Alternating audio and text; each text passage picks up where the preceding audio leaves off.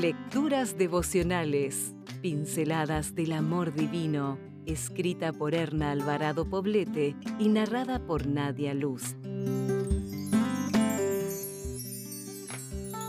Primero de mayo.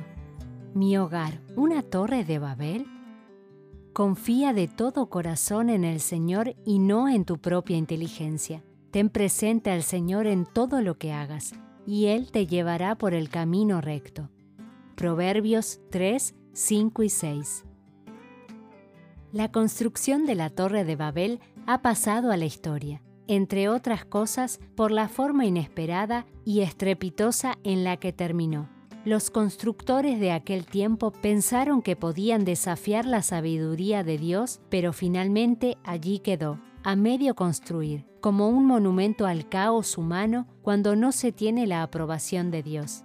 Dicho caos se puede traducir muchas veces en falta de comunicación y de entendimiento.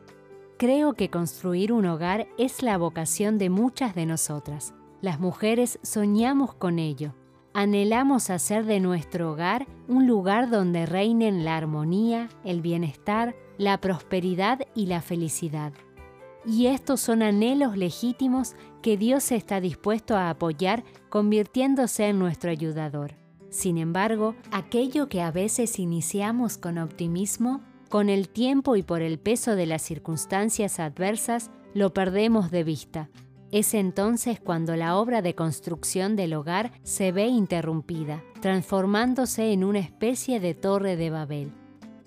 Reina el caos. Los padres no entienden a los hijos, ni los hijos a los padres. Parece que hablan idiomas diferentes.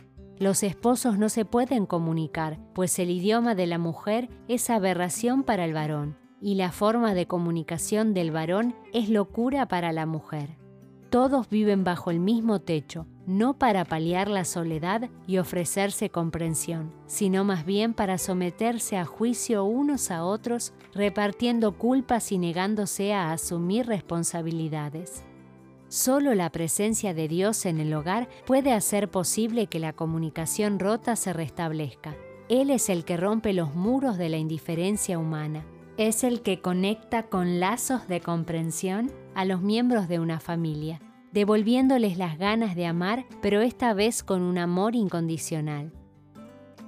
El lenguaje universal es el lenguaje del amor porque Dios es amor.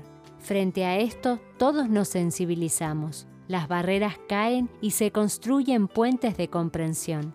El corazón se enternece, la voluntad de los hijos rebeldes se doblega, la frialdad de los padres se entibia y la indiferencia entre los esposos se quiebra, entrando en una entrega mutua, voluntaria y comprometida. No construyas tu hogar como una nueva torre de Babel particular. Construye con la ayuda de Dios un hogar para la eternidad.